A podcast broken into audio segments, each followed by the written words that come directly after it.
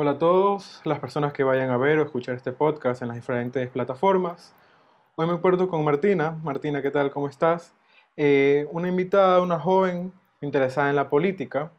Martina, preséntate, ¿cómo estás? Hola Julián, ¿qué tal? Eh, hola a todos los que nos estarían escuchando en este momento. Mi nombre es Martina Reyban, tengo 17 años y efectivamente soy una joven interesada en la política y lógicamente en el bienestar de nuestra sociedad. Bueno, eh, primero para los que no sepan, bueno, no sé, si, no sé si te lo conté anteriormente, te conocí primero que todo viendo en TikTok, tienes una cuenta de, opinión eh, política, social, ¿no? Con, con el video que hacías a la entrevista de, de Francisco Jiménez. Pero las personas que no sepan, Las personas que no sepan de qué estoy hablando, eh, ella tuvo una entrevista con Francisco Jiménez en Instagram, por IGTV, IG Live, perdón, y le hiciste un comentario que le dijiste que se veía divino, pero o sea, que se veía bien, a eso te referías, ¿no? Claro, estábamos hablando de esto, de la conexión, lógicamente la virtualidad, y ahí es cuando él me pregunta, o sea, ¿sí me veo bien? Y yo, claro, se lo ve divino. Y lógicamente se llegó a malinterpretar hasta cierto punto y me causó bastante gracia y decidí subirlo a TikTok. Bueno, primero que todo, eh, quisiera saber de dónde nació tu interés en la política. O sea, eres una chica de 17 años. ¿De dónde nació este interés por la, por la política, por la cosa pública? Algo que realmente no es muy común en los jóvenes y más que todo en los jóvenes no sé si ya estés en la universidad, no lo sé todavía, pero muchas veces a la juventud le, le empieza a interesar la política desde la universidad. Cuéntame, ¿desde dónde tú empezaste con este interés en la política? Bueno, te comento, esto empezó hace más o menos dos años. Yo estaba en quinto curso, segundo de bachillerato, y entro a estos llamados modelos de Naciones Unidas. Yo inicio interesándome por la, por la política internacional y eso es lo que me lleva a conocer más de la política y la coyuntura que se vive en nuestro país. En base a eso me voy investigando, comienzo a escuchar las noticias de forma, digamos que más profunda, eh, ahonda en los distintos temas y eso hace que realmente em, entienda que la política no es algo alejado a nosotros como ciudadanos, sino que la ciudadanía es la política en sí. Mencionaste las Naciones Unidas y quisiera comenzar este podcast eh, topando el tema de Rosalía Artiaga, ya tuve una breve entrevista con ella, una, bueno, he tenido, gracias a Dios, dos entrevistas, una mediante la universidad y otra por el podcast. Eh, una persona muy, muy inteligente, con un gran recorrido, un gran currículum. Y hoy, hoy me desperté viendo Twitter la nueva noticia que está nominada para, para ser secretaria general de las Naciones Unidas. Sería la primera mujer siendo secretaria general de Naciones Unidas y la primera ecuatoriana. ¿Qué tal te parece esto? ¿Qué tal de lo que sabes de Rosalía Artiaga? ¿Qué comentario tienes de esto? Bueno, la nominación a mí me parece un mérito, no por el hecho de que sea mujer, sino por el hecho de que es capaz y también es ecuatoriana. Esto de la paridad de género en los distintos organismos, tanto gubernamentales como no gubernamentales, eh, me parece algo que se ha visto exagerado hasta cierto punto, eh, llegando a delimitar cuál es el porcentaje que las mujeres debemos de, digamos que, cubrir en ciertos eh, lugares, empresas, estados y gobiernos. En este caso, el organismo de las Naciones Unidas eh, hasta el momento ha estado, digamos que, regido bajo la Secretaría de Antonio Guterres, pero me parecería un gran cambio el hecho de que una mujer eh, como Rosalía Arteaga, una mujer inteligente que ha tenido curso y, digamos, trayectoria dentro de la política, dentro del área social, llegue a este puesto. Sabes, mira, cuando la entrevisté, la breve entrevista que tuve con ella, me contó que actualmente, en los últimos años, la ofrecieron para candidatura de vicepresidencia, para candidatura de alcaldía, ya sea en, en Cuenca y en Quito, pero no aceptó. Y algo lo que me lleva, me lleva a, pensar es que las mujeres en sí son muy poco participativas en la política, ya sea porque no se las toma en cuenta o porque no quieran, no quieran participar. Podemos ver el caso este de, de las actuales elecciones que tuvimos pasadas, donde solo tuvimos una candidata a presidenta, si no me equivoco. Sí, fue una, que fue por Alianza País, y una o dos candidatas a vicepresidentas. ¿Tú, ¿Tú por qué crees que es este, esta falta de, de, no sé si sea de interés, pero más que todo de participación sobre las mujeres en la política? Porque, como te digo, alcaldesas no sé muchas, bueno, Cintia Viteria, reconocido a nivel nacional, pero a los 200 y pico de cantones no sé cuántas alcaldesas hay a nivel nacional, pero no creo que sea una equiparación 60-40 con los hombres o mucho menos. De lo que sé es que a partir de las elecciones del 2025 va a ser obligatorio que una mujer esté en el binomio presidencial. Claro, realmente esto de la participación política femenina es un tema que hay que ver, digamos, una perspectiva supranacional. Eh, el hecho de que haya presentado solo una candidata a presidencia y dos candidatas a la vicepresidencia no es que nos debe sorprender. Lo que nos debe sorprender en sí son los 16 eh, binomios presidenciales. Em, no considero que exista una falta de interés o falta de espacio hacia las mujeres dentro de esta área, pero sí el hecho de que la política es un juego sucio es un juego difícil, para el cual nuestra sociedad, no como sociedad patriarcal ni tradicional, simplemente nuestra sociedad con una cultura bastante baja, bastante ignorante, eh, no está preparada para asumir o para, digamos que, tomar la trayectoria de seguir un, curso político, en este caso las mujeres que han llegado a desempeñar distintos roles han sido juzgadas de sobremanera. Por lo tanto, yo entendería que no es falta de interés ni falta de plaza o oportunidad, es el hecho de manifestarse o de lo contrario, establecer sus iniciativas y todo como por su lado, sin asociarse las manos de lo que es la política corrupta del Ecuador. Mencionaste algo que lo voy a decir con mis palabras. Aquí en, Ecuador, y creo que se puede decir en muchos países de Latinoamérica, y del mundo. Hay una falta de educación cultural y política, ¿ya?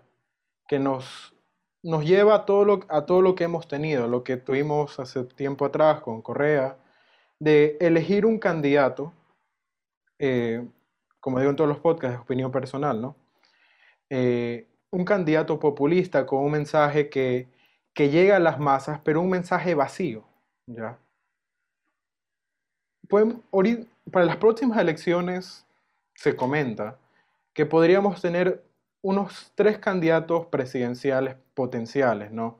Que se ven, aunque sea preparados, que serían Sonne Holzner, Freile y Herbas. No sé qué, qué opinas tú de esto. Bueno, realmente yo considero que, bueno, la formación política, la cultura es algo que se debe instaurar desde los colegios, desde las escuelas, irlo poco a poco insertando dentro de la sociedad sin el famoso adoctrinamiento.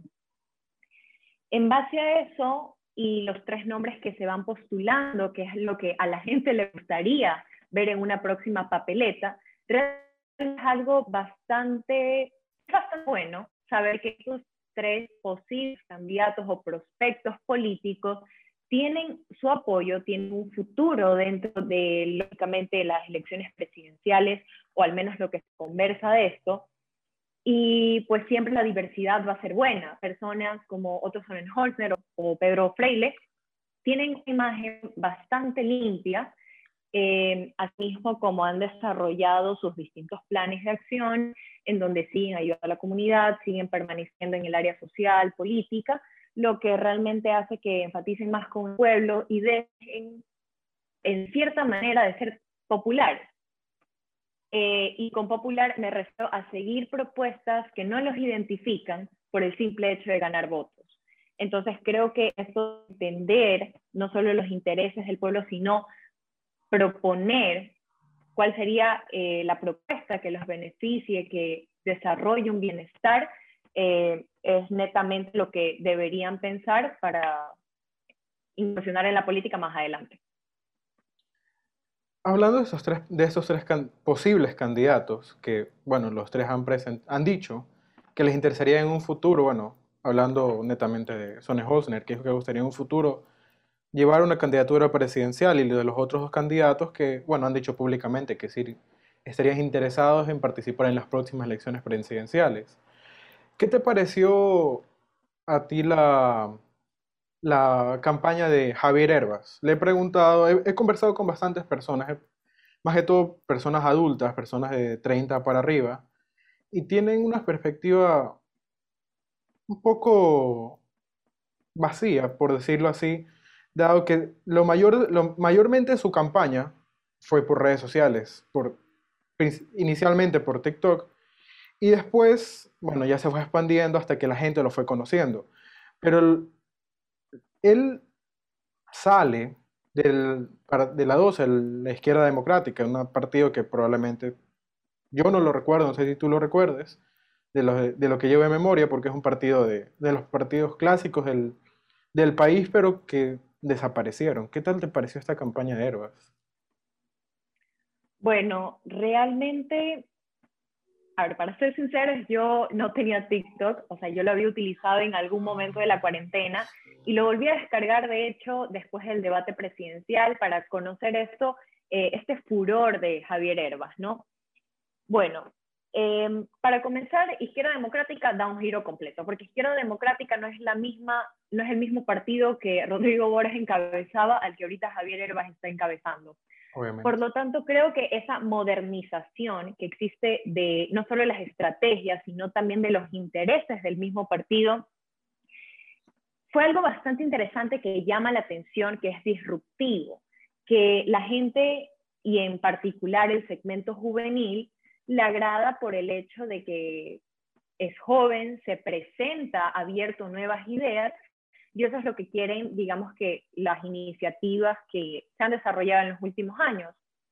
En sí, la campaña, por ejemplo, hablando de las redes sociales como en Instagram o en TikTok, me parece algo interesante, me parece algo bastante bueno para llegar a cierto sector, como decía, a cierto segmento juvenil, pero realmente hay que pensar, las personas que bueno, ahora todo el mundo tiene un celular o se puede, digamos que generalizar hasta cierto punto eso.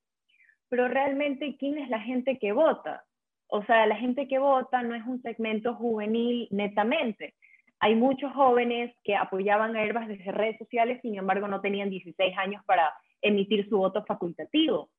Entonces, creo que se perdió mucho y que Herbas hubiera podido llegar a un mejor puesto con un poco más de labor de campo, pero me pareció bastante interesante esto de que luego de que llegamos a esta segunda vuelta, uno de los candidatos, Guillermo Lazo, tuvo que adaptarse ante estos cambios y ante esta buena acogida que tuvo la aplicación de TikTok frente a los ciudadanos jóvenes, juveniles, eh, en torno a estas elecciones y campañas, lógicamente, electorales. Mencionando la campaña de Lazo, podemos ver una al menos yo una gran diferencia entre la primera vuelta y la segunda. En marketing, en todo, completamente. Eh, en la primera vuelta, Lazo, Guillermo Lazo era todavía un, poco más, seguía siendo Guillermo Lazo, seguía siendo conservador, seguía siendo conservador dentro de lo que él es, cabe recalcar, ¿no? Eh, siguiendo esta, esta línea política y marketing político nacional que se han llevado en los últimos años. Mm, no sé cuál sea tu opinión, pero a partir de la segunda, de que pasó a segunda vuelta, hasta las publicidades que tú veías en las calles ya era diferente. O sea, te das cuenta que ya los asesores, se habrá cambiado asesor, no lo tengo, no tengo realmente idea, pero ya empezaron a publicitarlo de una manera diferente. Empezó a usar estas aplicaciones como TikTok, como Instagram, como Twitter, haciendo la, la, estrategia de herbas. ¿ya? ¿Cuál era? Herbas, yo me acuerdo que, en TikTok eh, le, comentaban el, video y, él te respondía. O sea, hace que la gente se personifique con él y su campaña. Te llegas de una forma realmente eh, insignificante porque es responder un comentario, no es que no está haciendo nada más, pero le da importancia a la persona. Y eso es lo que empezó a hacer Guillermo Lazo, algo que no lo había hecho. No, en la primera campaña, en la primera vuelta no lo hizo.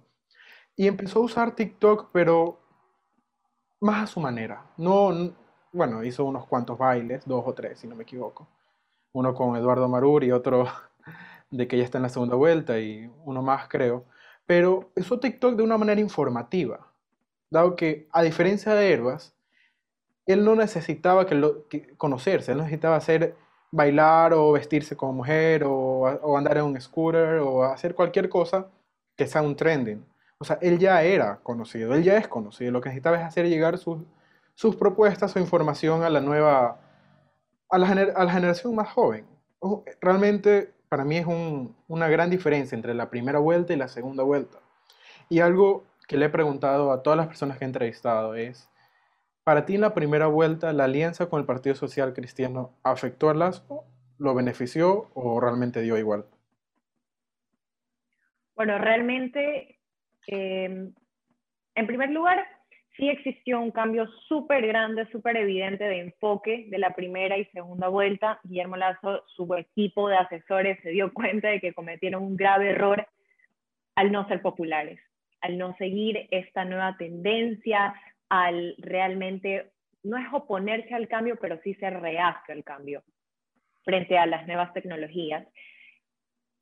De tu pregunta, yo considero que en la primera vuelta el apoyo que tuvo con el Partido Social Cristiano pudo afectar, pero no en un porcentaje como nos hubiéramos imaginado. Recordemos que el Partido Social Cristiano tiene muchísima resistencia en la sierra y en la Amazonía, y más que todo en la sierra, por lógicamente comentarios que ha emitido su líder Jaime Nebot.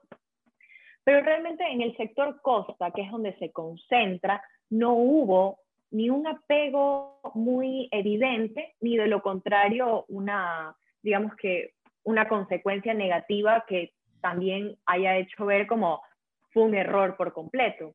Creo que más fue un arreglo de intereses. Lógicamente, el Partido Social Cristiano no se quiere deslindar del poder. Es normal el hecho de que un partido ya establecido tantas décadas eh, dentro del Ecuador, lógicamente no pierda su influencia dentro del gabinete.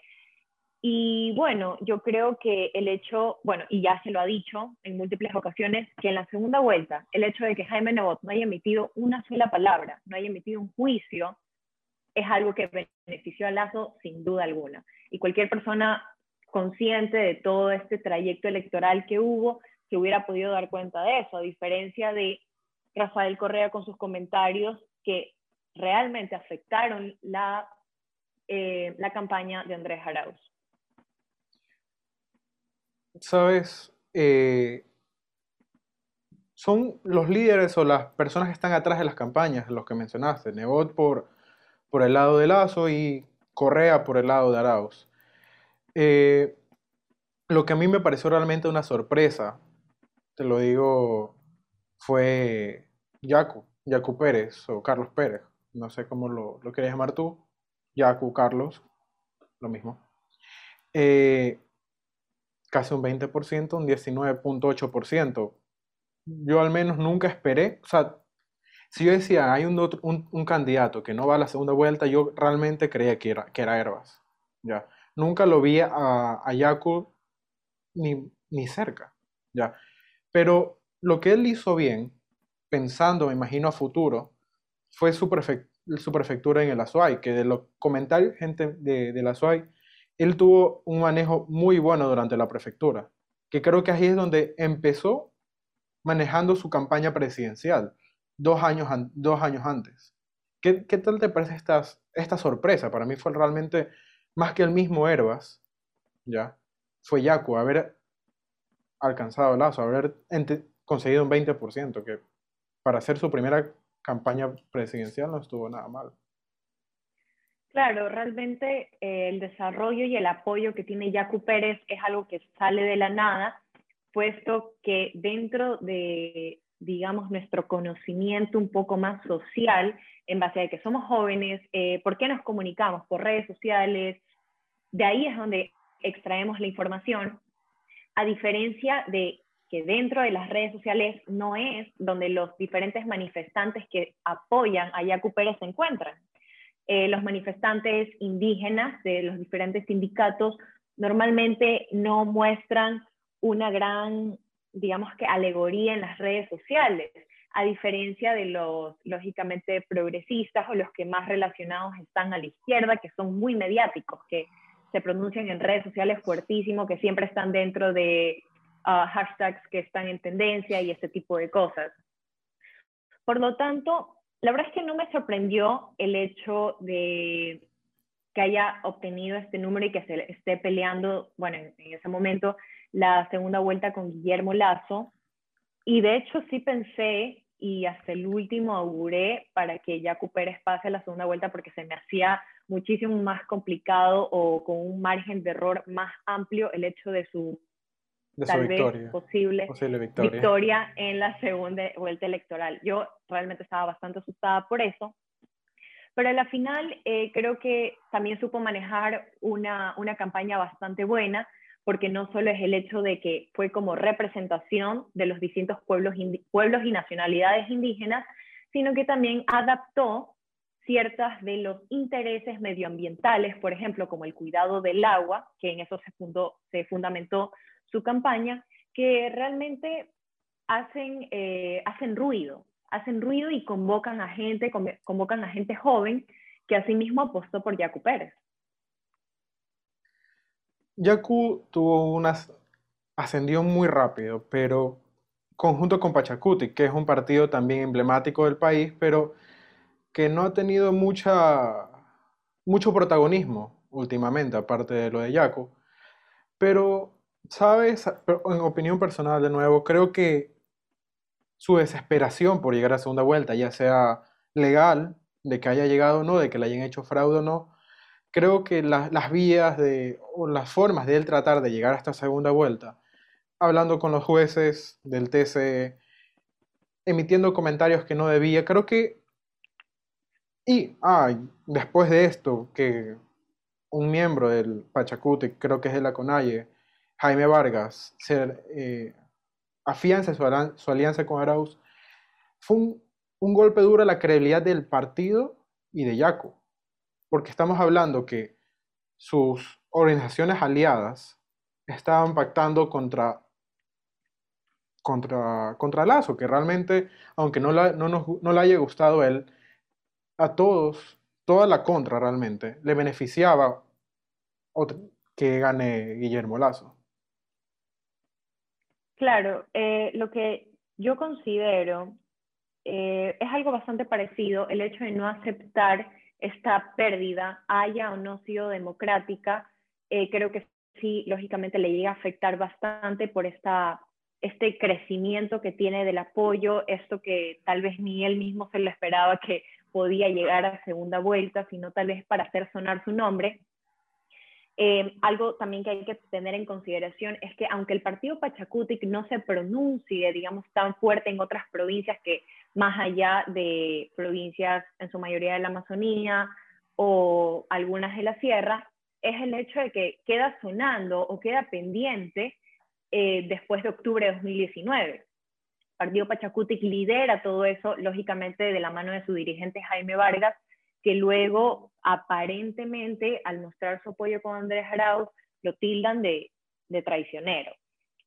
Sin embargo, existe, digamos que una contraposición, pues Jaco Pérez comienza con esta, eh, esta campaña por el voto nulo, que realmente es algo antidemocrático, eh, no por el hecho de que no se pueda votar nulo, sino por el hecho de que si ya se estableció por el TCE que él no va a asumir eh, un puesto, una, digamos, en la segunda vuelta electoral, pues let it be, o sea, ya iba a tener que suceder algo y para eso no está apoyando a ningún candidato, que lógicamente es válido, pero a la vez está perjudicando la democracia y al correcto funcionamiento de la misma. Y es extraño el hecho de que a pesar, no sé si no hubo una buena comunicación con Virna Cedeño, su binomio presidencial, la cual mencionó públicamente que su apoyo era hacia Guillermo Lazo, y no porque lógicamente Guillermo Lazo sea de su agrado, sino por el hecho de no dejar ganar al correísmo. Es que, a ver, seamos realistas, el voto nulo no iba a, no iba a perjudicar a Andrés Arauz en su gran mayoría. O sea, la gente que votó por Yacu Pérez votó porque no quería votar por Guillermo Lazo y porque estaba en contra, aparte gente que sí lo seguía, pero es gente que está en contra del correísmo y gente que no quería votar por Guillermo Lazo, gente de la sierra que convenció con su discurso. Entonces votar con el, apoyar al voto nulo es realmente, era realmente quitarle votos a Lazo, mayormente. Y lo pudimos reflejar en varias ciudades de la sierra, donde el nulo e, era el segundo voto y después Ibaraus. No sé si revisaste, pero eh, en varias ciudades, en Azuay, eh, perdón, en Cuenca, primero fue Lazo, después el nulo y después Andrés Arauz. O sea, si llegamos a sumar todo esto, capaz el margen hubiera sido mayor del 4.7% que fue, si no me equivoco. Claro, eh, creo que Jaco Pérez tuvo una fuerte convocatoria y esto de apoyar el voto nulo por sus simpatizantes más fieles fue adoptado.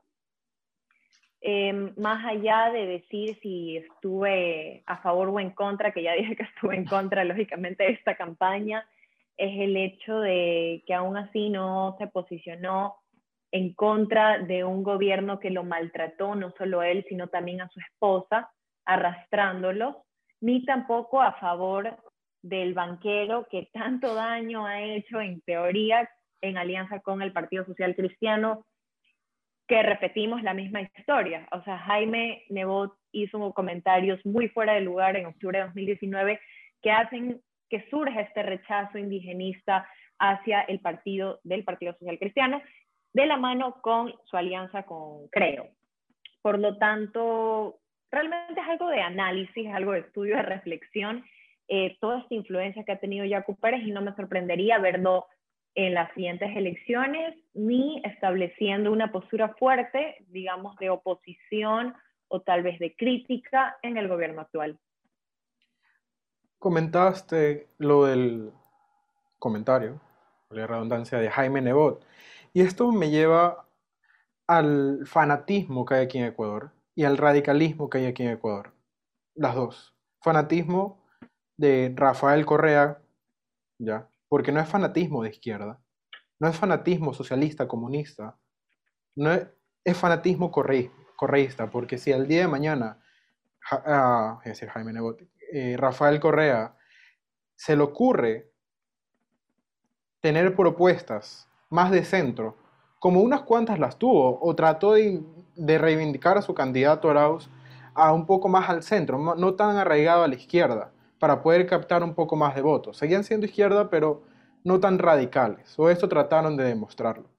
Y por el otro lado, eh, la derecha, o si se puede llamar derecha realmente, como el comentario que hizo Nebot y todo su partido, conozco bastante gente adulta, adulta, más, que todo adulta, que dice la, la seis todo, o sea, si mañana sacan un, yo qué sé, un perro de candidato, votan por las seis.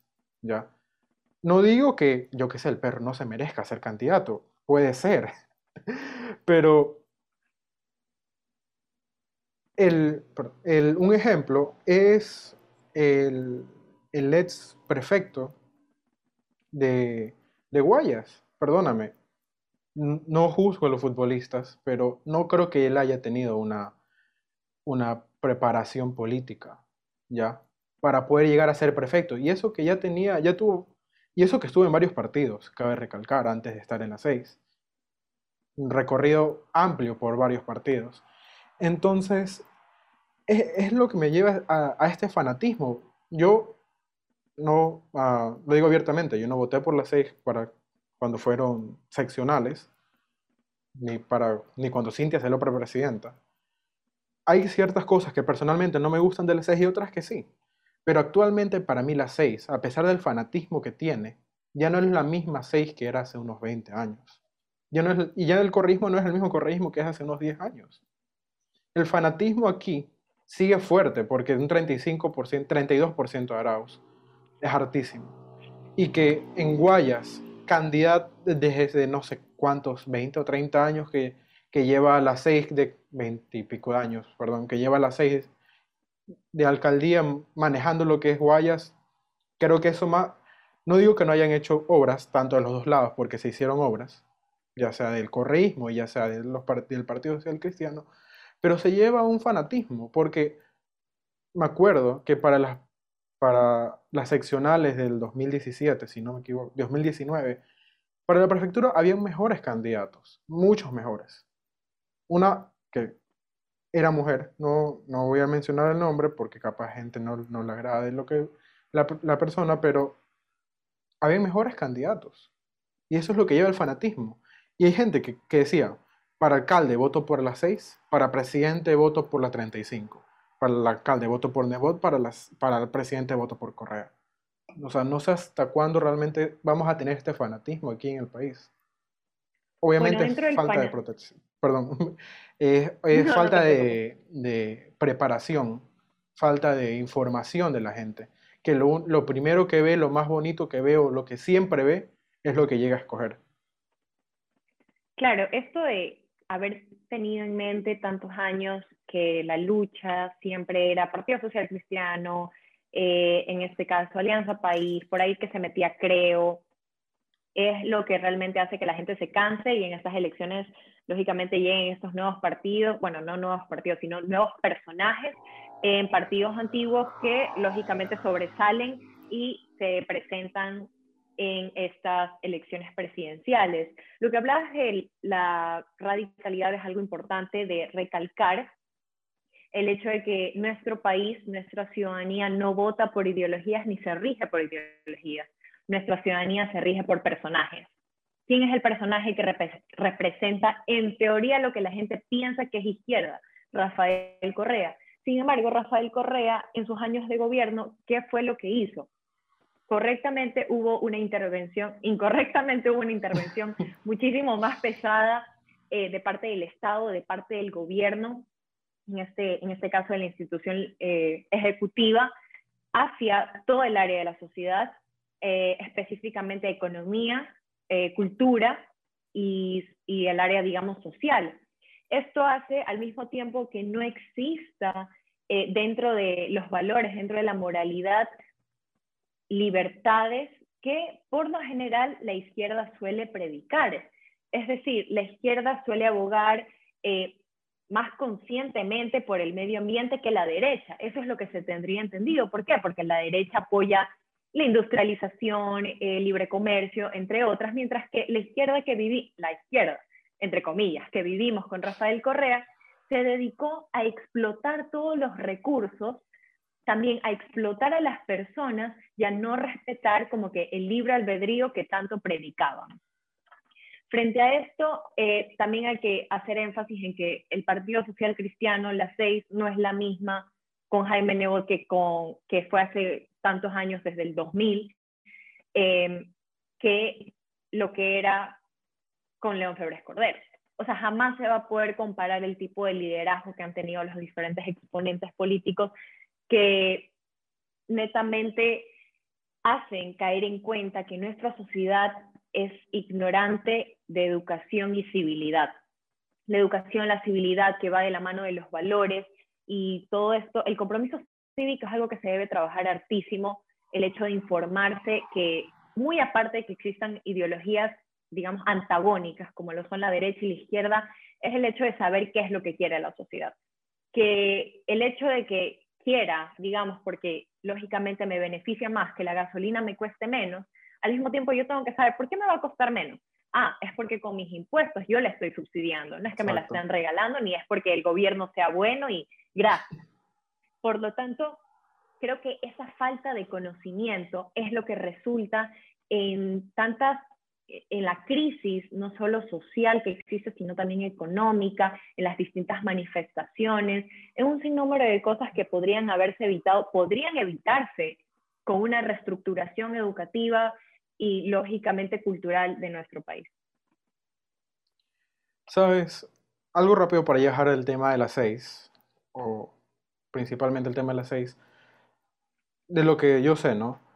Empezamos con León Febres Cordero, Jaime Nebot. Se podría decir que ahora Cintia Viteri. ¿Quién viene después, según tú? Es muy complicada la pregunta. Eh, tal vez hace un año te hubiera podido decir que sí, efectivamente Cintia va a subir a este trono, va a ascender, pero últimamente todos nos hemos dado cuenta que, Cintia estado involucrada en muchos conflictos, en conflictos no que ella ha provocado, sino que ella ha dejado provocar. Con esto me refiero a lo siguiente. Cintia Viteri asume una alcaldía que lógicamente sigue regida por Jaime Nebot. Jaime Nebot, todos lo sabemos, sigue siendo el líder del Partido Social Cristiano, es quien da las órdenes más directas hacia Cintia Viteri, quien es la representante que lo comunica, ¿no? Pero realmente lo que se ha visto, más allá de que si pinta el muro por tantos millones, o que si no les paga a los autores o no los reconoce, o todo esto. O lo del avión, si no te acuerdas, el año pasado, que no dejó aterrizar un avión, de España, un humanitario. Blindados, correcto, con los carros blindados en la autopista. O sea, es un sinnúmero de cosas que va sumando, va sumando, va sumando y le va quitando el liderazgo. Las personas ya no quieren a esa Cintia Viteri que cree que lo puede todo contra el mundo. O cuando llega la entrevista con Carlos Andrés Vera y comienza, no, que ya tenemos todo hecho para que las vacunas lleguen y nosotros negociamos gracias a la alcaldía de Guayaquil. No es así, porque la alcaldía de Guayaquil, aunque tenga el peso que tiene al ser la capital económica del país, no puede tomar ese tipo de decisiones que lógicamente eh, hacen que se arrincone una ciudadanía, se arrincone un gobierno, lo cual no puede suceder. Así el gobierno sea ineficiente como lo es, eh, realmente hay que respetar ciertos límites. Para finalizar y dar mi opinión en torno a esto, creo que Cintia se está deslindando mucho de los intereses que tiene el Partido Social Cristiano. Y eso se ha podido ver de acuerdo a los distintos despidos que ha habido de gente dentro de su equipo, en donde Cintia, por optar por ser más empática con quienes, con quienes podrían votar por ella más adelante, que son los jóvenes, por mediante qué? Contratos a gente más joven. Entonces, votamos a la gente, digamos, de la vieja guardia que tal vez no se lleva tanto con la tecnología y vamos incluyendo a influencers, a gente que sabe manejar esto de redes. Ella es una influencer y no me parece mal, no me parece mal que sea una persona mediática, que comparta, que comparta su vida privada. La verdad es que a mí eh, no me agrada, pero tampoco es que me desagrada, simplemente lo veo como algo normal, como algo que va a tener que suceder. Porque tal vez ella rompió esquemas presentándose super street style, con sus zapatos eh, cerrados, zapatos bajos, o de lo contrario, usando una falda larga y tacos. O sea, es realmente. Que no tiene nada mal, por esencia. No tiene nada mal. Nada de malo, exacto. Es su esencia y eso va a hacer que la próxima, el próximo alcalde o alcaldesa, en este caso, que yo dudo mucho que ella, en caso de postularse, gane nuevamente una alcaldía por todo esto que ha venido sucediendo, va a tener un gran reto en el momento de transparentar sus acciones, porque nosotros sabemos que Cintia boxea, que se rompió el hombro, Dios mío, algo le pasó ahí, sabemos que tiene como cinco hijos, entonces todo, nosotros sabemos de su vida privada, porque ella lo ha permitido. Entonces, en este momento, yo considero que ella se ha deslindado en sí de este tradicionalismo, esta medio, digamos, tendencia conservadora que siempre ha caracterizado al Partido Social Cristiano, pero realmente ya es momento de ver cuáles son las nuevas estrategias en caso de que se postule nuevamente para la alcaldía. Sabes, algo que se dice mucho en redes sociales, que es conocido, es lo de Otto Sonnenholzner supuestamente con, con el interés del Partido Social Cristiano, algo que, que lo comenté en el podcast pasado, que hicimos el análisis sobre las elecciones y todo lo que fue, es que Otto Sonnenholzner no tiene el carácter no, no es el, tipo de molde, si se lo puede decir así, que es un social cristiano. O sea, un social cristiano es un, va, es un personaje, ya sea hombre o mujer. Lo hemos visto con Cinta Viteri, con Cristina Reyes, con Jaime Nebot, hasta con este, el vicealcalde, que no realmente no perfila mucho, pero tienen ese, ese carácter fuerte, ese carácter aguerrido, como se hacen llamar madera de guerrero. Pero Otto Sonnenholzner es un tanto más polite, por decirlo así, ¿no? es más tranquilo, más, medido con sus palabras. Podría ser capaz un, futuro diferente al, social cristiano, capaz se reinventen y mejoren todo lo que están haciendo ahora. puede ser si para coger, digamos, que esta popularidad que ha ganado Otto Sonnenholster eh, se adhiera a este partido, cambie la imagen, porque eso es lo que resultaría. Ya sabemos que ahora no nos regimos por partidos, a pesar del peso que tiene eh, toda su trayectoria. El hecho de que entre un nuevo personaje, una nueva cara como Otto Sonnenholzner, involucraría un cambio de imagen completa al Partido Social Cristiano.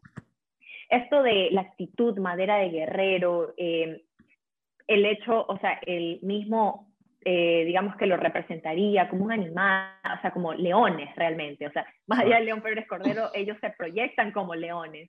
Eh, ellos van a la cacería y el hecho de ser no bruscos, pero sí directos, eh, transparentes en lo que han abogado, es algo que los ha identificado por muchos años.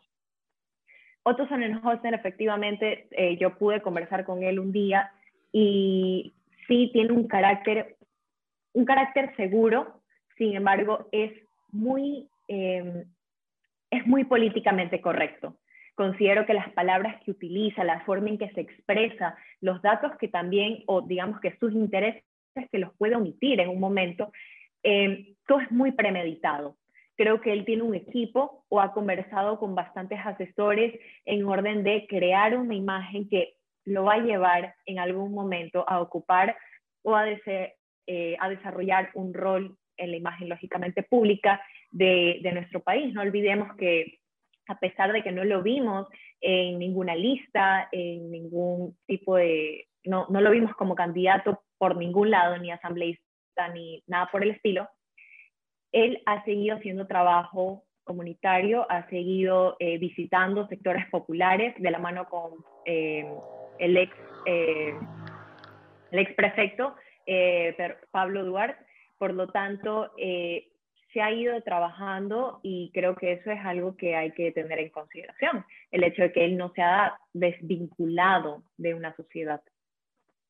Bueno, por suerte, al menos de las personas que, que escuchan este podcast, próximamente tendremos a Otto Sonnehosen, así que se le preguntará directamente en caso si le guste ser parte de la seis, ¿no? Un tema que me gusta, que es muy polémico, por decirlo así, es las ideologías, izquierda y derecha.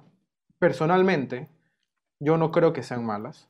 Soy alguien que se enfrasca más en la derecha, que tiene un pensamiento más de derecha, pero no veo a la izquierda como un mal, una mala ideología. Lo que, son, lo que tienen son malos representantes, ya sea en cualquier país. ¿ya? Como puedes verlo, ver la, radicalización de la derecha, que normalmente se los llama fascistas, como la radicalización de la izquierda, que es el comunismo, ¿ya? que se lo puede ver en países de Europa, incluso en países aquí mismo. Podemos ver el caso de Uruguay, país de izquierda, su presidente, o actual presidente de derecha, si no me equivoco, pero eh, Mujica, que fue gran formador de lo que ahora es Uruguay, es un presidente de izquierda. ¿ya? Uruguay tuvo leyes, perdón, Chile tuvo leyes, tuvo una constitución muy de derecha o parcialmente derecha con lo, con lo que dejó Pinochet, más allá de lo que, lo que él haya representado y lo que fue. Podemos verlo en Suiza, en Suecia, en Finlandia, países que tienen los índices más altos de libertad económica mismos países que tienen transporte gratuito, salud gratuita y de primer nivel. O sea, es, son países de centro, son países capaz de centro izquierda o centro derecha, pero son países de centro. Son países que toman las dos cosas, lo mejor de, los de las dos ideologías. Solo que aquí, ya sea en los 90, en los 80, en los 90, donde se satanizó al, al capitalismo en todo, en todo lo que es eh, Sudamérica, Latinoamérica, y actualmente en los 2000 donde ya se empieza no a satanizar, pero a ver mal el socialismo. Claro, em, realmente esto de las ideologías es algo bastante complejo por el hecho de tantas aristas, ¿no? Em, no nos podemos encasillar o muchísima gente no se puede encasillar en izquierda o derecha por el hecho de no compartir uno, digamos, de los enunciados que correspondan a, a esas, ¿no? Por ejemplo, yo no me puedo encasillar en derecha, ¿por qué? Porque estoy en contra de la legalización de cierto tipo de drogas y de eso podemos hablar más adelante. Más tarde. Eh, frente a esto, lo que sucede en Latinoamérica es que es una... Sí, eh, todas las sociedades, digamos, que forman parte de Iberoamérica, bueno, y Latinoamérica también, porque podemos incluir a Brasil, es el hecho de que no existe una ideología que se respete al 100%. Esto lo podemos ver a raíz de, por ejemplo, Nayib Bukele es un presidente de izquierda de El Salvador, el cual lógicamente se ha visto que con sus distintas políticas ha sido intervencionista, pero también ha frenteado, digamos, eh, en gran manera, en gran medida, la lucha contra el narcotráfico, el terrorismo, la delincuencia, lo que normalmente las penas que está asumiendo su gobierno no se relacionan con un gobierno de izquierda. Lo mismo podemos ver, bueno, en el caso contrario, en Brasil. Supuestamente Jair Bolsonaro es un presidente de derecha, pero las políticas que estableció en Brasil no representan la derecha por completo. Eh, Iván Duque en Colombia no es derecha, es una izquierda radicalizada que realmente, que realmente ha desarrollado eh, un estancamiento económico terrible en Colombia que tal vez nosotros como latinoamericanos en general no conozcamos, pero eso es lo que sucede, se ha se ha relantizado, relantizado la economía a otro nivel. Eh, ahora, por ejemplo, eh, lo que se hablaba mucho era el hecho de que, por ejemplo, Guillermo Lazo iba a tener apoyo de ciertos presidentes de derecha, como lo podía ser la calle. Eh, la calle uruguayo es el de, correcto, la calle Pou de Uruguay, que Uruguay, ya sabemos, es la Suiza de Latinoamérica, es el país estrella, o sea, que realmente hay que tener mucha atención en eso porque aunque sea la Suiza de Latinoamérica, no es un país que sea atractivo para ir. Exactamente. Nosotros cuando queremos migrar, cuando una persona, una familia está, eh, digamos, económicamente ajustado, ¿qué es lo que piensa? Vamos a migrar a los Estados Unidos. No importa si nos quedamos como indocumentados, pero vamos a los Estados Unidos. No piensan, vámonos a un país de izquierda. Realmente es algo que la gente no tiene mucho en mente y es por el hecho de que no conoce, de que piensa que la derecha es la conservadora, es la que te va a poner, o sea, la que ya mismo te manda a la cárcel, ¿Qué es lo que se pensaba con, eh, Donald Trump cuando se postula, eh, digamos, en este caso a la presidencia eh, contra Hillary Clinton, es el hecho de que no, con Donald Trump se construye el muro y Dios mío, todos los inmigrantes se van a tener que ir así a Estados Unidos. ¿Qué fue lo que realizó? obviamente se protege su territorio porque es algo lógicamente nacional, es algo patriota de su parte, pero a la vez se desarrollan diferentes programas que buscan la educación de estos migrantes, que buscan la seguridad de los mismos. Em, es igual el hecho de la, eh, la, el Partido Demócrata se relaciona con la izquierda y Joe Biden en estos momentos y Kamala Harris no representan una izquierda eh, asuntos, digamos, sociales humanitarios. Porque no es, y, eso es lo que nos venden, nos venden una idea de que la izquierda es así, así, así, y la derecha es así, así, así. La izquierda es súper, no liberadora, sino de libertinaje, y en cambio la derecha es algo de dictadura. Lo que no tiene nada que ver, es el hecho de las diferentes posturas y el fanatismo, como hablábamos hace un momento, la radicalidad que se desarrollen en cada una de estas. Estamos, no sé realmente la fecha exacta, pero cerca de las elecciones presidenciales de Perú, con Castillo, Pedro Castillo de extrema izquierda, por declaraciones que ha dado, y Keiko Fujimori de extrema derecha, o bien arraigada a la derecha. Aquí hay dos temas. Uno más de todo de opinión, ¿no? Moral, el de no querer que una izquierda, por bueno, todo lo que ha pasado en Latinoamérica, llegue a la presidencia de Perú, porque Perú también se ha estancado bastante. Ha, resurgido Perú en los últimos 15 años, pero se ha, estancado en estos últimos 3, 4 años. Y por el otro lado, no a Ecuador y a todos los países de la región no les conviene económicamente por inversión extranjera que gane Fujimori. Todo, les conviene que gane Pedro Castillo, porque la gente dice, la gente no cree que las empresas, las internacionales, las transnacionales, las multinacionales, se fijen en la política, pero el riesgo país es un riesgo político, es netamente un riesgo político. Que tengan ya consecuencias sociales, eh, económicas, culturales, etcétera, pero son riesgos políticos. La política es lo que, rige, lo que rige que un país le vaya bien o le vaya mal, depende de lo, lo que maneje. Si te digo como ecuatoriano, me gustaría que, no me gustaría, pero sería para mejor que gane, para nosotros que gane Pedro Castillo, porque habría más oportunidades de inversión en Ecuador. Pero para un progreso como región no nos conviene, ¿ya? Porque no decir que la izquierda es mala, pero como te dije, el radicalismo es malo y él tiene un, un discurso muy apegado a la izquierda chavista, a la izquierda correísta, a la izquierda castrista. No sé qué, qué opines tanto tú o qué tanto sepas de este tema. Claro, Castillo es un comunista. O sea, no hay, no hay que entrar con matices. Pedro Castillo es comunista y Keiko lamentablemente es una derecha disfrazada.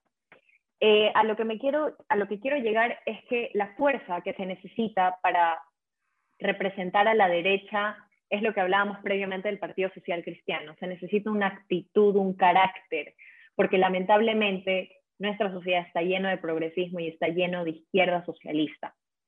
Frente a esto, considero que aunque lo mejor para el Ecuador y para la inversión que puede ser traída, digamos, de forma macroeconómica hacia el país, es el hecho de que sí, en caso de que en Perú gane Pedro Castillo, nos beneficiaríamos de lo mismo, pero yo considero que un crecimiento orgánico eh, de la región podría ser mucho más beneficioso para nosotros. Considero que si gana Keiko, se podrían realizar muchos más tratados de los que podría realizarse con Castillo, en este caso al tener gobiernos que en teoría su ideología se asemeja o es más atractiva entre sí, y pues nos podríamos ayudar mutuamente. Eh, no le desearía el mal absolutamente a nadie, mucho menos a Perú, por lo tanto sí esperaría que Keiko llegue a la presidencia. Sería un gran logro para la región eh, y se podría mejorar en sí las relaciones diplomáticas. Lo que hablabas del riesgo país es una realidad y como vimos que con el simple anuncio del nuevo presidente electo, Guillermo Lazo, se disminuyó. Es algo, es algo que hay que reconocer, es algo válido para tomar decisiones y creo que Perú debería aprender de eso y darse cuenta que hay una sola salida hacia su crecimiento económico. Bueno, para ya dejar un poco directamente la política, empezar en temas un poco más sociales. Ayer, si no me, no me equivoco, la, la esposa de Guillermo Lazo, la futura primera dama, la primera dama, o la electa primera dama, no sé cómo se, se diga, tuiteó eh, que estaba a favor, estaba en contra, perdón, del, del aborto. De, esperaba que no se promulgue esta ley o que los jueces no, no dieran el fallo a bueno, el voto a favor, que eran siete, si no me equivoco. Mucha gente la atacó. Mira, personalmente no soy alguien que esté, eh, que soy realmente por aborto porque no puedo hacer un pro aborto cuando no tengo la información necesaria. Ya no, tengo, no soy una persona empapada en el tema. Pero bueno, por, por ciertas opiniones, que ya mismo las seguimos discutiendo, creo que es una, una opción viable, si se puede decir así. ¿ya? Pero lo que me, me incomodó bastante, a pesar de no estar de acuerdo a la opinión de ella, es que gente preparada y gente también no preparada la empezó a atacar. Somos un país laico, o sea, si yo soy musulmán, si yo, ah, y somos un país democrático, si yo soy musulmán, cristiano, lo que sea, yo puedo emitir mi opinión. Muy relevante si soy la primera dama o el primer ministro o el presidente o tal cosa porque son opiniones personales, ¿ya? Ella puede decir, estoy en contra del aborto y tiene que respetar su opinión y no atacársela. Digo, yo no, no comparto su opinión, pero tampoco es para estar atacando a una mujer que dicen sí, porque nadie tiene sus comodidades. Bueno, ella tiene su creencia y sus comodidades que la permiten creer de esta manera, ya sea a favor o no. Claro. Em, luego del tweet, en este caso de María Lourdes, resaltan dos cosas. La primera es lógicamente esta postura en contra de la despenalización del aborto, que fue lo que se discutió y lógicamente siete votos a favor, dos votos en contra, y el hecho de la conexión con el oremos a Dios. Ella menciona esto, lógicamente es una religión católica, eh, Opus Dei, se conoce Guillermo Lazo y toda su familia, por lo tanto eso era algo que nosotros ya conocíamos. Lo que resulta, digamos, de dónde nace el furor, más allá de si es una opinión o no, porque lógicamente lo es y no tiene absolutamente nada de malo, es el hecho de que alguien con esa influencia haya comentado. Además, recalcar que ella lo hace a través de Twitter. Twitter está lleno de progresistas, eh, lamentablemente se concentran distintas fuerzas y ella no hubiera tenido el rechazo que tuvo en Twitter si en lugar de subir ahí su comentario hubiera ido a un sector popular a decir eso. En un sector popular, la mayoría de las madres y las señoras jóvenes hubiera dicho, sabe que tiene razón, en nombre del Padre, del Hijo y del Espíritu Santo. Porque realmente la realidad que nuestro país vive es que hay grupos muy bulliciosos, hay grupos muy mediáticos, pero esos grupos no representan lo que en realidad la ciudadanía quiere. Es un porcentaje y hay que respetar. Cada quien tiene su, opinión, su juicio, sus distintos argumentos o falacias. Pero el hecho de criticar a esta figura, esta imagen pública, por el hecho de relacionar la religión o emitir un juicio relacionado a a la, a la religión de su opinión, es algo totalmente fuera de lugar. Em, normalmente se establece que cada uno tiene que, o sea, es libre de seguir la religión que desee, de creer o no, de estar a favor o en contra de cosas tan delicadas como el aborto y si ella ha tomado su decisión tiene que, hacerse, tiene que ser respetada. Y lógicamente es algo que causa bastante conmoción y ya fue despenalizado, por lo tanto, así haya rezado 10 Ave Marías, pues fue lo que sucedió y esperemos que no llegue a mayores. ¿Cuál, es tu opinión en referencia al aborto? De lo que me comentaste temprano, estás en contra de este. Explícame por cuál, bueno, cuáles, cuáles son tus argumentos para estar en contra. Te digo, no soy una persona estudiada en el tema, así que, bueno, quisiera escuchar cuáles son tus argumentos para no estar a favor del mismo. Bueno, en primer lugar, establecer que he sido cancelada y súper juzgada en mis redes sociales por emitir mi opinión en torno a esto, pero yo no tengo ningún problema porque efectivamente he leído del tema.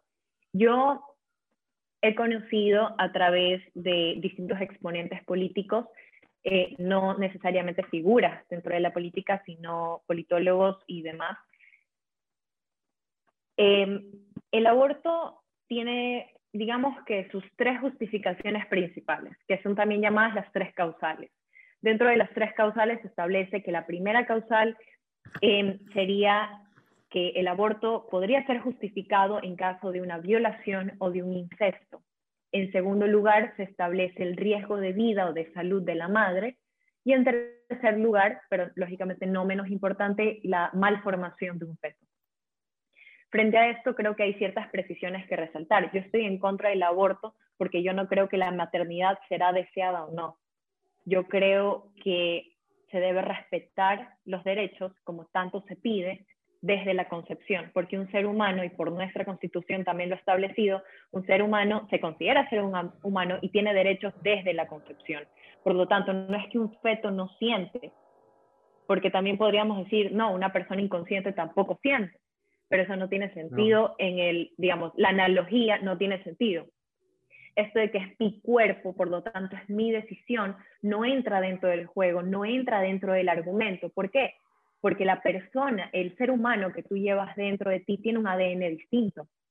Tiene a raíz de la tercera semana un sistema digestivo en proceso de formación, un corazón formándose. Frente a esto, me es eh, necesario recalcar el hecho de que, por ejemplo, las violaciones son eventos traumáticos. Son eventos traumáticos que suceden y no deberían suceder. hay una frase que siempre se repite, las niñas no son madres, pero lamentablemente, no solo en nuestra sociedad, esto puede pasar en Ecuador, en Estados Unidos, en Rusia, en China, en Holanda y hasta en Suiza, que las niñas en ocasiones son madres. No debe ser así, pero hay casos, y hay muchos en Latinoamérica. Negar la realidad no va a hacer que esta misma cambie.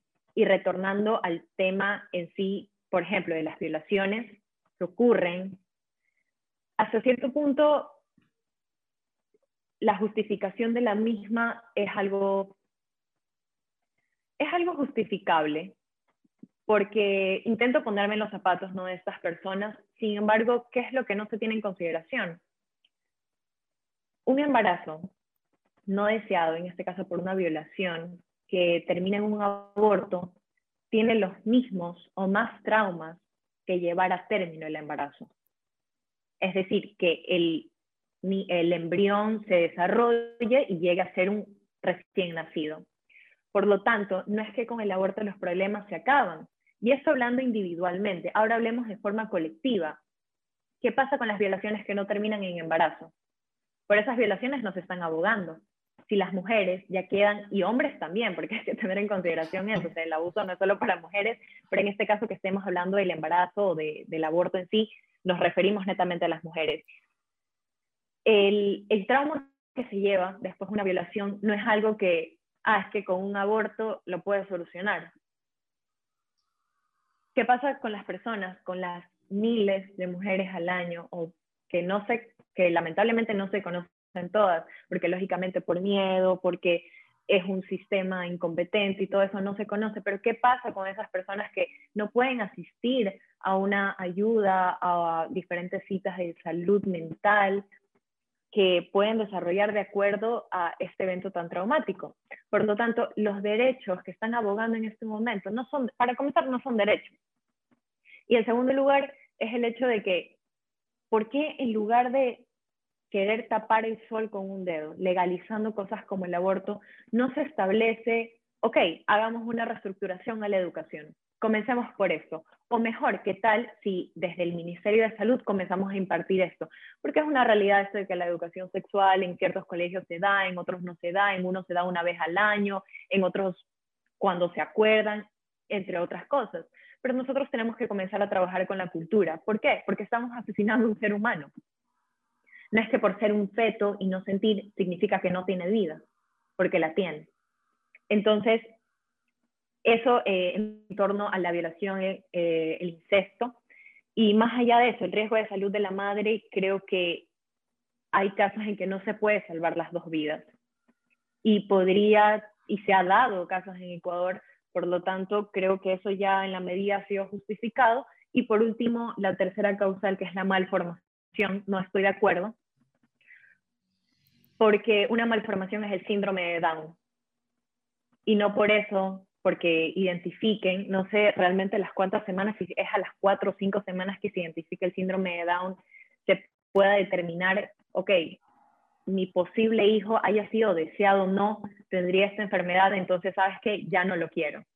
O sea, no estamos hablando de selección natural, estamos hablando de asesinar a alguien que ni siquiera ha tenido la oportunidad ni va a tener la oportunidad de defenderse por sí mismo.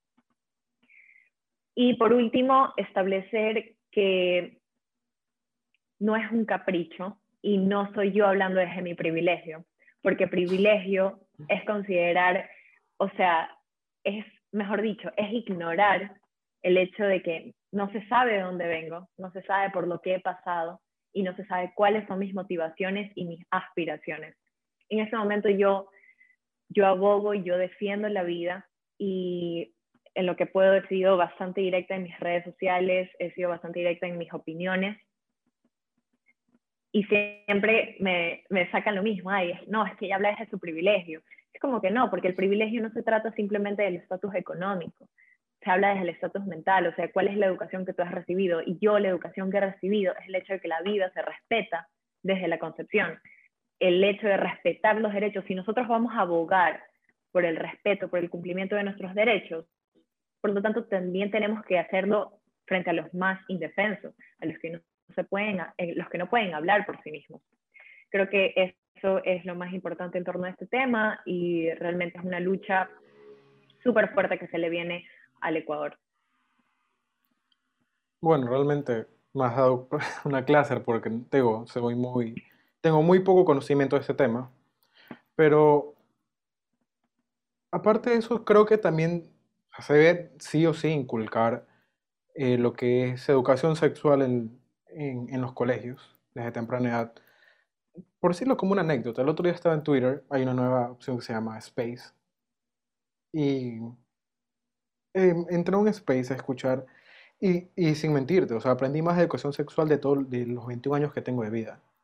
O sea, y te digo, no es que estudié en un colegio random o estoy en un colegio privado que en teoría tiene una buena educación donde supuestamente te enseñan todo para salir preparado de todas las formas. Entonces, como digo, en un espacio cualquiera, porque es un espacio cualquiera, en un lugar cualquiera, en una red social cualquiera, puedes encontrar más información, te puedes instruir más de información, te pueden contar más de lo que te pueden enseñar en un colegio. Aparte de esto, creo que también se debería, no, no es que creo, se debería ver un poco más del lado del hombre. O sea, vas a violar a una mujer, vas a violar a, una niña o a alguien, debería tener una mayor pena. O sea, debería haber una castración química, como lo hay en otros países. Ya, opinión propia, vuelvo a decir la persona que esté viendo esto.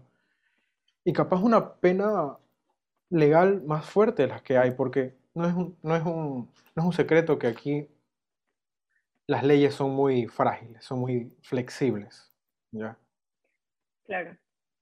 Pero, eh, lo que sucede... Dime, dime. Perdón, antes, antes, de que te olvide, antes de que me olvide de esto, eh, por ejemplo, esto de la castración química es algo bastante interesante que se ha debatido, digamos que en diferentes foros internacionales. El hecho de someter a una persona a una castración química, o más allá, vamos a hablar de las penas en sí, algo que hay que tener en cuenta es lo siguiente. ¿Por qué la Corte Constitucional dice, ok, despenalicemos esto? Porque realmente nos están echando, nos están poniendo hartísima presión y ¿qué podemos hacer? ¿Por qué en lugar de esto el Estado no busca mejorar, hacer más efectivo un sistema judicial? Hacer un sistema judicial para hacer cumplir las penas como se deben establecer, penas más altas, porque yo estoy a favor de eso, de establecimiento de penas más altas. Tal vez no la pena de muerte, no vamos, digamos, tan a los extremos, pero sí a penas más altas. Eh, no se puede hacer una investigación sin que se manipulen, digamos, que las pruebas. Asimismo, no hay una inversión dentro de esta institución porque está llena de corrupción. Entonces son cosas que hay que tener en cuenta. Lo que hablabas de la educación sexual es otro tema. El hecho de que hay mucha información en Internet, hay mucha información en redes sociales, pero nosotras las personas somos tan selectivas que escogemos las cosas que solo queremos escuchar. Espérame, ya, que solo queremos escuchar. Por lo tanto, es algo bastante peligroso y hay algo que tener en consideración, dado que es trabajo del Ministerio Público. Claro. Te digo eh, opinión propia de nuevo sí creo que estoy un poco más a favor de una pena de perpetua o de muerte en casos de violación o de asesinato, porque jugar, digo, es mi opinión, jugar con la vida de una persona de una forma como es una violación, o quitarle la vida a otra persona, obviamente no vas a, a matar a un policía, no vas a meter una pena de muerte a un policía que está salvando a alguien de un robo o de un asalto o de algún tipo, algún tipo de delito, obviamente, hay que ser coherentes. Pero creo que, desgraciadamente, aquí en Ecuador, la educación no es buena. ¿ya? Realmente es muy mala, es muy, muy mediocre, por decirlo así. ¿ya?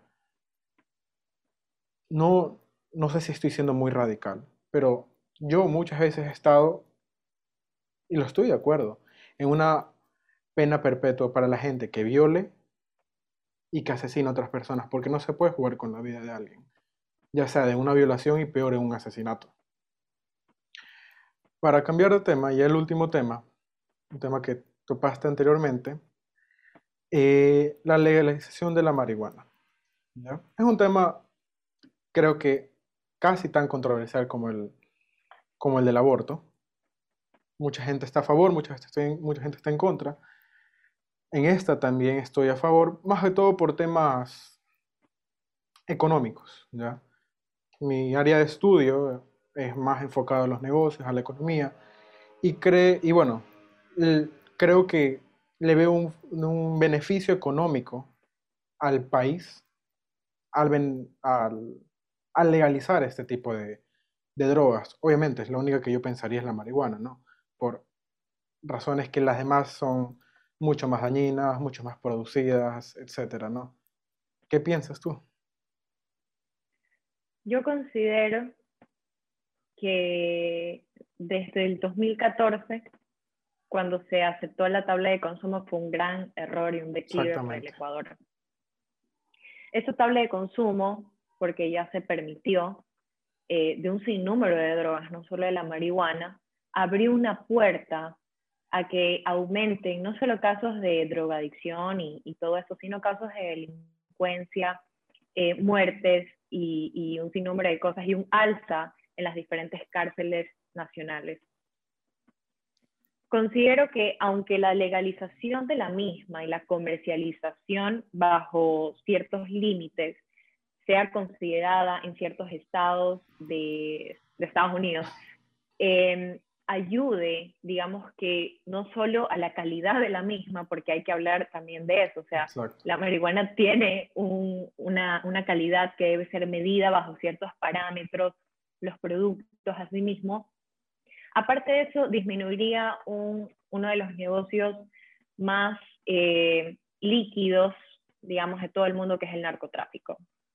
Sin embargo, no hemos visto que Estados Unidos haya decrecido, es un negocio que sigue sumando eh, no solo dinero, sino también vidas, es algo bastante peligroso, es algo que el Ecuador ha sufrido muchísimo, no solo con la guerrilla, ni con esto, todo esto del contrabando, sino con el hecho de la delincuencia organizada.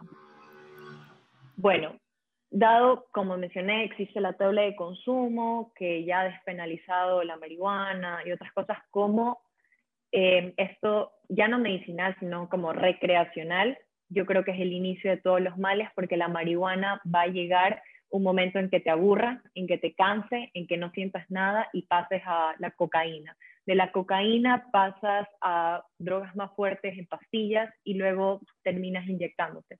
Y eso es lo que llega a dañar tu cerebro, no solo tus órganos, no solo poner en riesgo la tu vida, sino de las personas que están a tu alrededor. Y hay un principio muy interesante que se aplica más que todo en, el, en la posición o en la ideología libertaria. Es el principio de no agresión frente a esto se establece que si yo me estoy haciendo daño a mí, como que ya queda en mí. El problema entra cuando yo tengo una familia, cuando yo tengo un círculo eh, al que le afectan mis decisiones, al que le afectan como que mis comportamientos, el hecho de que, ah, si yo me fumo un porro de marihuana, hoy no voy a estar súper relajado. Pero ¿qué es lo que sucede? Te vuelves improductivo. Al mismo tiempo, no solo te dañas a ti, dañas a tu familia y ese tipo de cosas, creo que la legalización de la marihuana no sería para nada buena, más allá de lo que ya se ha legalizado, de lo contrario debería volverse a despenalizar para uso recreativo. Eh, otra cosa que hay que resaltar es el hecho de que en los Estados Unidos es impresionante los impuestos que llevan los productos que contienen eh, componentes de la marihuana, como el THC y todo, esto. Los impuestos van hasta el 30% o sea, de, valor agregado por, por lógicamente contener este tipo de droga que lógicamente afecta a toda una sociedad. Hay muchas personas que comparan y dicen, no, pero es ya está legalizado el alcohol y el alcohol daña el hígado, o de lo contrario, el tabaco y el tabaco daña los pulmones. Lamentablemente está legalizado. Y ya no podemos echarnos para atrás porque es algo que se ha normalizado tanto en la mayoría de sociedades, en la mayoría de países pero no por eso, y sabiendo todo el daño que hace el alcohol y sabiendo todo el daño que hace el tabaco, vamos a llegar con otra droga y vamos a, a realizar lo que fue en, en, los años 60, todo esto de, del amendment de Estados Unidos, porque lógicamente todo el mundo era alcohólico y todo el mundo, eh, digamos que abusaba de esta sustancia. Me, comentaba, me comentaste que estabas en contra del aborto, perdón, me equivoqué de tema, en contra de la legalización de la marihuana. Sí. Mira, por si acaso, para las personas que están escuchando, para ti también, no, no consumo ningún tipo de drogas, por si acaso. Si creen que por, si mi, mi, la, la favorabilidad que tengo para la, la legalización de la marihuana no va por ahí, sino es que está bien, comparaste Ecuador con, con, la- con lo que pasa en Estados Unidos, pero más de todo, es verdad, tienen bastante, tienen un alto impuesto allá, solo que actualmente el Ecuador tiene un, bueno, como siempre lo ha tenido, pero creo que más ahora tiene un gran problema de drogas y narcotráfico, ¿ya?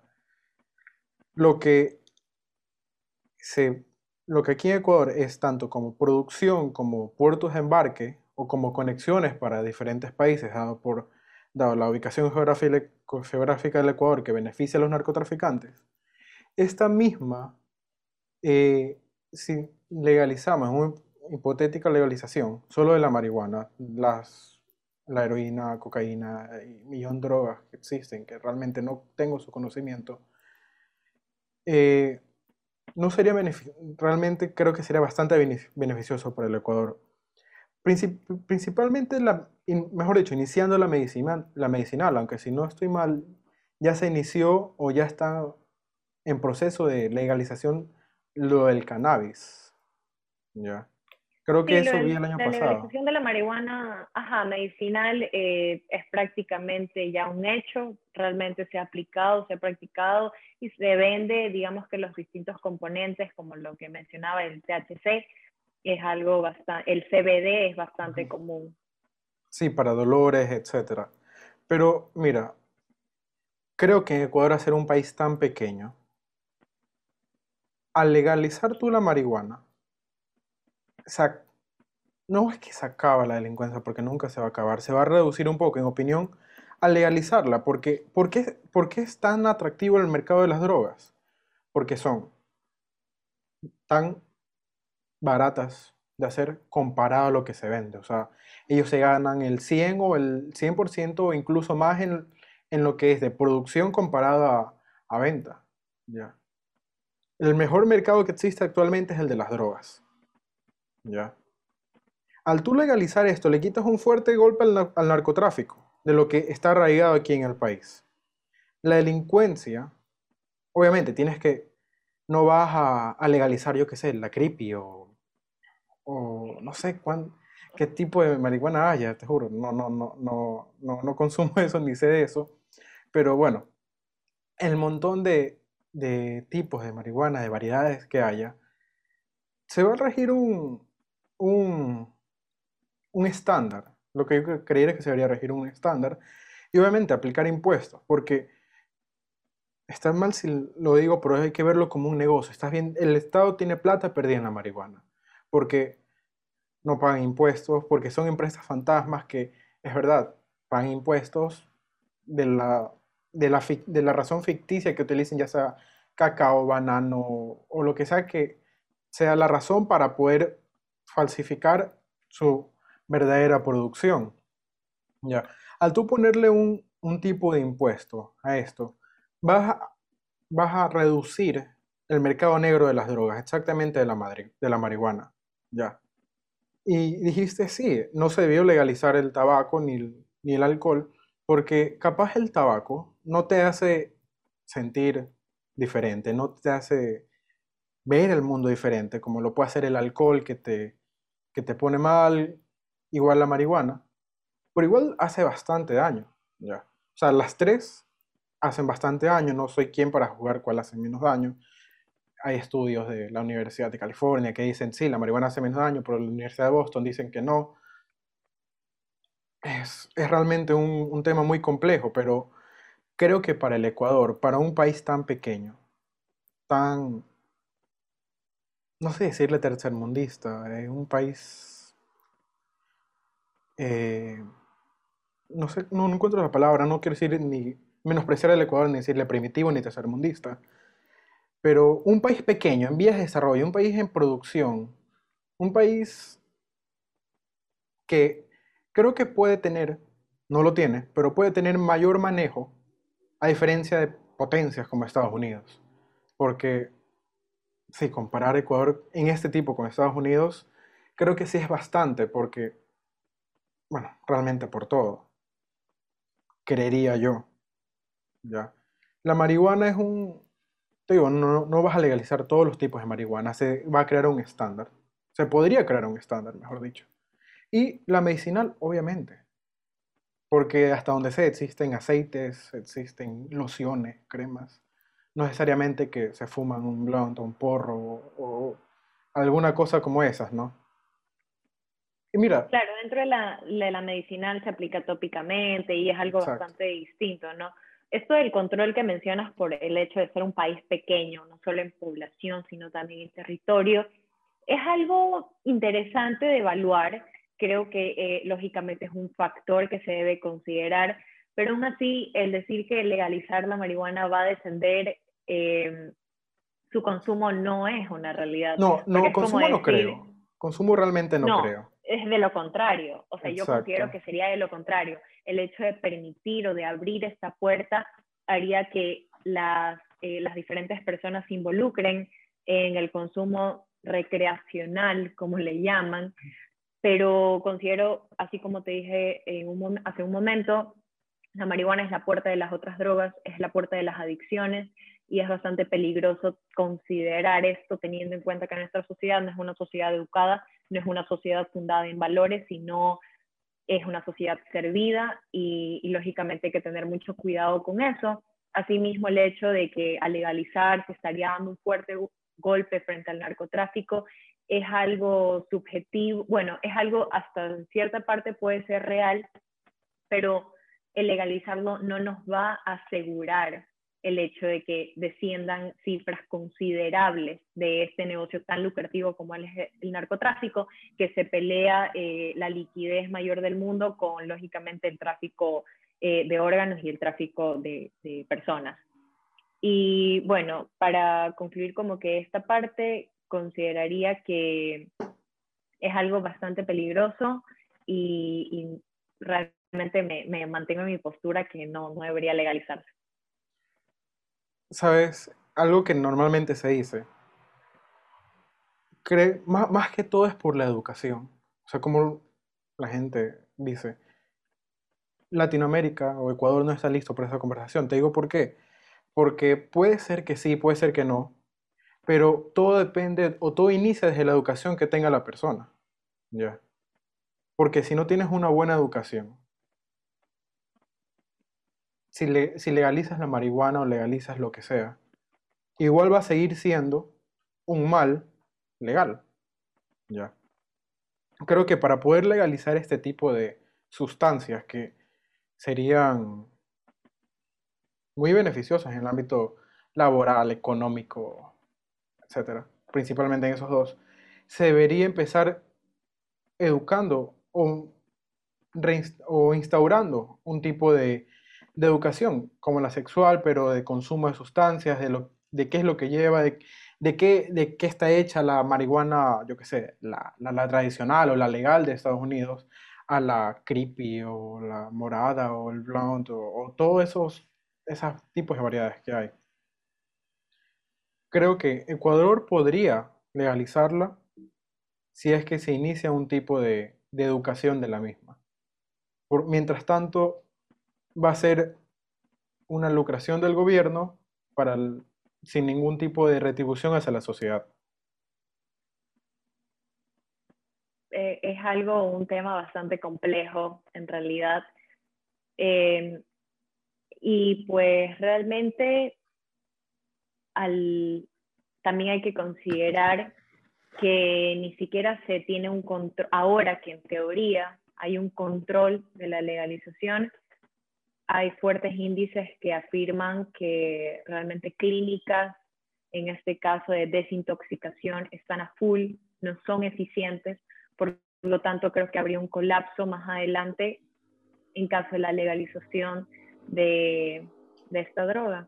Y es algo peligroso y más allá del beneficio económico que traería al, al, Ecuador en el sentido de que el gobierno no solo estaría aumentando su presupuesto eh, por medio de la recaudación de impuestos, sino que también estaría haciéndole frente a esta lucha en contra del narcotráfico, pues también hay que hablar del valor, el, el atributo, digamos, productivo que se le puede dar a la ciudadanía, eh, en, el caso de que lógicamente el, ciclo económico orgánico del país, no hablemos del ciclo estatal, bueno, que asume el rol estatal, sí se vería un poco afectado frente a los distintos eh, involucramientos de posibles personas en, en la drogadicción.